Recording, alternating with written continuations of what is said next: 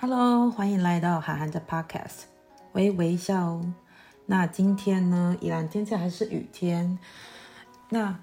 宜兰的天好天气其实是大概我觉得屈指可数。大家前几天的好天气，大家就是把握可以出去走走的好天气。那我想说，每次上班的时间为什么天气都这么好？然后今天就是早上教完课。那下午的就是回到家里，然后来就是为下礼拜的学校的活动做一些的准备，这样子。那这一次在学校的活动上有一些转变，这样有一些小挑战。那其实平常的话，就在学校不会算，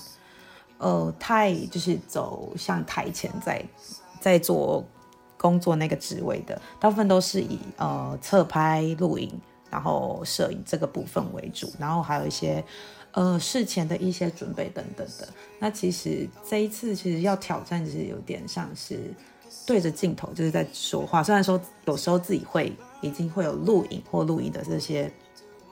这些状况，自己会有一些练习这样，但其实有时候对着一个摄影机，然后在那边讲话，其实我觉得要开始踏出那一步，其实也是会有点困难的。那就是自己呢，就会开始先顺着流程，然后再写稿这样子。其实我觉得。要符合，也是要符合说工作场合他需要用到一些词语啊，或是能够符合现境，也可以让我们的群众或观众他们能够更融入这样子。那其实是有时候，其实最近有时候在想，大家在面对工作的时候，当你有负面情绪的时候，该如何排解？那其实像我自己的话，我自己的负面情绪的话，一定还是会有啦，不会说，虽然说给大家都是带来正能量这个部分。负面情绪自己还是会有啊，可是通常都是在于自己先消化了一阵子之后，也不是说到一阵子，比如说今天有负面的情绪，那可能是自己在开车的途中呢，自己就会开始回想说，哎，为什么自己今天会有这些状况出现，或是为什么会有这样的情绪，别人为什么会这样子？那有时候毕竟在工作上或是一些处事上，就是有时候会比较。我觉得也不是算压抑自己啦，就是在要做比较圆滑的时候，你就会包装了一些你自己的本性。那或是我本性是比较个性比较急一点点，可是其实我 我有时候在工作上每次都很想生气。其实有时候遇到某些事的时候，有时候会想说，哦，可不可以不要这样，或是等等说。但是对于工作的时候，你总不能像自己在家里，或者是面对自己好友的时候，你可以想说什么就说什么。有时候会想了想说，嗯。换个方式想，可能是别人可能不会去换在你的立场在想的事情，或是这件事情他本来就不会去不会做这件事情这样子。但真的有时候很怕在工作领域上遇到猪队友这些东西，这是一定都是会有的啦。但猪队友也可以变成是神队友，只是看说他在面对什么事情上这样子。但其实我觉得。要自己突破自己的负面情绪的障碍，是自己要去面对这件事情。我觉得自己如果不愿意面对自己心里那个障碍、那个坎的时候，其实你永远都会跟你遇到的人事物去过不去。可能有时候你会觉得，你会觉得这个人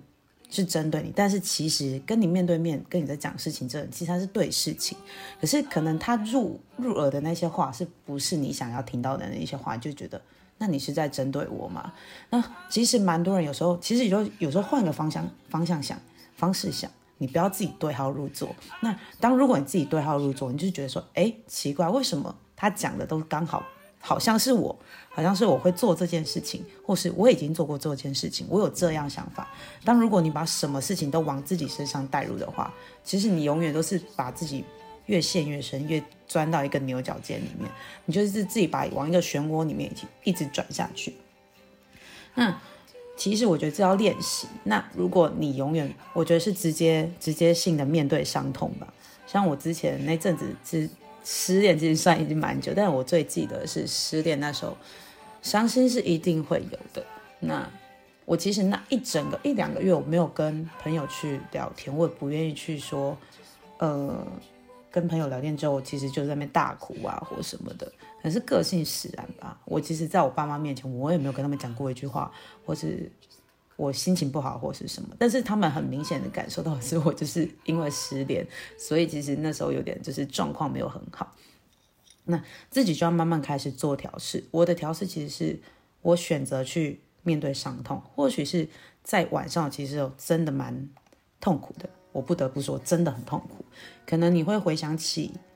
你跟原来那个人的相处的点点滴滴，有美好的，有坏的。那也有可能是他为什么会做这件事情的时候，你听可能听到一首歌，你就哭得非常的凄惨；或是看了一部电影，你也可以哭得稀里哗啦；或是看了一部剧，就哭得更惨。可能那一集就是，哦，他之前也有做过这件事情，或是他为什么要这样？你就是触景伤情这样子。那那阵子，其实我觉得我大概调试一个多月吧，其实真的就是让自己蛮痛的。还有一件事情就是开始面对自己，开始走出去运动。因为最开始见朋友原因是因为我忽然发现镜子里面的自己不是我，因为那真的其实也没什么认真在吃饭所以其实看到镜子里面的自己，我想，哎，这是谁啊？所以那时候就是除了开始运动，因为让自己很累，其实你就是很累之后，你就会赶快睡着，你也不会去想太多。所以是我后来开始去找我大学室友，他其实也看到我自己也吓到了，所以就慢慢的、渐渐的走出来。其实刚开始的两三年，其实是还是都会去想到这些事情，就是也会蛮不好受的。那慢慢的、渐渐的，自己在做处理，或是自己也找到生活的重心。因为那时候其实跟他在一起，那也是学生时期，所以也可能对自己比较没有自信一点点呐，或是也没有特别的目标，所以就是都以他为主。当你会觉得说，哎，奇怪，怎么没有一个人跟你电话，没有一个人跟你讯息，你的世界的重心，你的生活的重心就会有所改变。那动荡其实也算蛮大的吧。所以像现在其实是有在幼儿园的工作、学校的工作，晚上还有兼职工那个教练课的工作之外。呃，自己开始这样子经营平台上，虽然说我真的非常佛系，但是会给自己还是有一点属于自己的小小的压力，还觉得说平台上的东西其实是不太能够想说你都已经开了，你就是一定要做下去。那教课这种东西，其实是在教课的过程其实是很轻松的，就是等于是我有点在。调整我在上班的时候的那些的小情绪，毕竟要在上课的时候，你要很专注的在做这件事情，就像训练一样，你必须要去看好学生的动作或是什么等等的这样子。那其实，在对于事情上，其实自己在这么多的身份角角色转换之下，其实心境有不同的成长。我觉得，呃，因为可能开始有了兼职教练这个职务，自己这个工中工作之外。我觉得面对是我爸跟我讲过一句话：你在什么工作之下，你就是什么角色，你就是必须融入这个角色去做好你现在当下该做的事情。其实我觉得这句话其实也蛮受益良多的。你做什么就要像什么。那其实从以前呃也有打工吧，大学的时候就有打工。那高中的时候就是有去参加那种救国团的队服那种的培训。那还有就是高中，我觉得最经最记忆最深应该是大学的时候吧。大学的时候都会参加那个蓝雨节啊、童万节的攻读生。那其实攻读生的话，其实不论是卖店，然后因为我都在展馆啊，在展馆的话，我刚好遇到一个厂商，他是蛮厉害，他这种科学魔术吧。那那时候他其实是台北的厂商，他很。我觉得他那个蛮好玩的，那其实是从那个时候就现在可能大家常见的那些科学魔术，那他每三十分钟都有一个表演。那对我是一个门外汉来说，其实那个要上台，对我来说就会很还蛮紧张的，而且面对都是游客，前面几场就会开始观摩，就是他怎么讲，然后就是。就是把他的手法全部模仿起来，但其实那时候也蛮觉得蛮酷的经验的。但也是因为有这个工作经验，我买了第一台的自己的数位相机，所以觉得靠自己的能力去获得的零用钱，去买了一台自己喜欢的相机，数位相机，所以觉得还蛮有成就感的。然后像宜兰有花生卷冰淇淋嘛，有一次跟肥莲，就是我们有在蓝雨姐的卖店打工。之后呢，这个里面就有卖花生卷冰淇淋，然后那个老师傅呢就有说，他都把那个花生糖，因为是一大块的花生糖，他就说肥莲都把花生糖啊都跑成像船形，因为就只有中间是凹的，左右两边还是高的。那那时候就是我们两个站外面，然后我们就很白痴的会在学那种便利商店，你好，欢迎光临。你好，谢谢光临。就是用一种客服的模式在讲这些东西。那其实我觉得打工的工作经验，其实真的对生活上是真的还蛮重要的。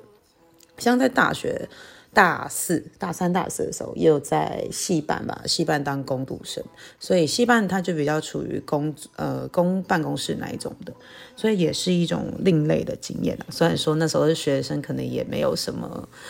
能做的事情，可能就跑跑腿啊。然后还有特别的经验，应该是在大学打排球系队的时候，因为我其实以前帮冰谷外翻那个，在我前几集都有讲过，所以其实是在做系队训练的时候。其实我不会打排球，但是因为开始打排球，我开始有了兴趣。我几乎四年吧，我其实还真的还蛮热爱排球，到现在都还是。虽然很少时间可以打，可是我觉得在练习的过程，你享受是一个团队，你享受是大家在场上，然后一起努力练球四个小时，累不累？很累，爽不爽？很爽。那其实是大家在一起比赛，可能到南部到中部的学校跟其他的系都一起比赛。其实那感觉是很好的。那可能说你们住到了的青年旅社是那种不好的，也不是说不好啦，可能就是大家大家住在一起很多的那种，就是比较有一。而我们睡过一次是上下铺吧，在台中，所以其实每一次每次出团都是一种不同的经验。那其实是因为有这些生活经验，你累积了自己的自己的一些韧性，我觉得坚韧的韧韧性。那所以在面对事情的时候，也比较不会这么容易被打败吧。所以有时候会觉得说，除了做给，也不是说做给别人看了，其实是要做给自己看。当你在每一次每次的突破的时候，就是你成长的时候，舒适圈不一定是说，哦，你可能现在日子过好好，你要去做一件事情啊，这也是一种说法。但是我觉得舒对我来说，舒适圈可能是你已经在一个你呃。在做事情都游刃有余，这个地方就是舒适圈。当你要突破另外一个地方，再去做另外一个你可能不熟悉或是你喜欢但有点害怕、有点紧张的东西的时候，我觉得这就也是跨出舒适圈的另外一种说法。因为呢，有时候可能是你要改变你的生活形态，或是改变你的日常行程，或是你必须要去认真的钻研。你才有办法获得更游刃有余的再去面对这些事情，因为像开始兼课跟学校这样的时候，其实因为上班在学校大概是八到九个，哎，八点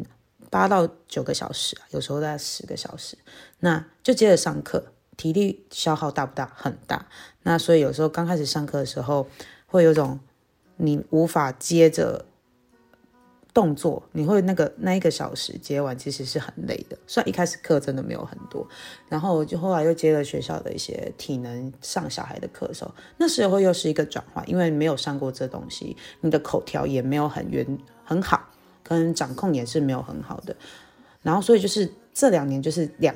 两年多到快三年，所以就是这样慢慢在转换的时候，大家才能让自己从累学习累积。再修退阶，再修正，退阶再修正，你才能够有非常游刃有余去面对这些事情。所以，其实我觉得真正突破是自己，而不是你要靠别人来关心你自己，或是别人不能对你做什么事情。我觉得是你跨出你自己，你才有成长的那个部分。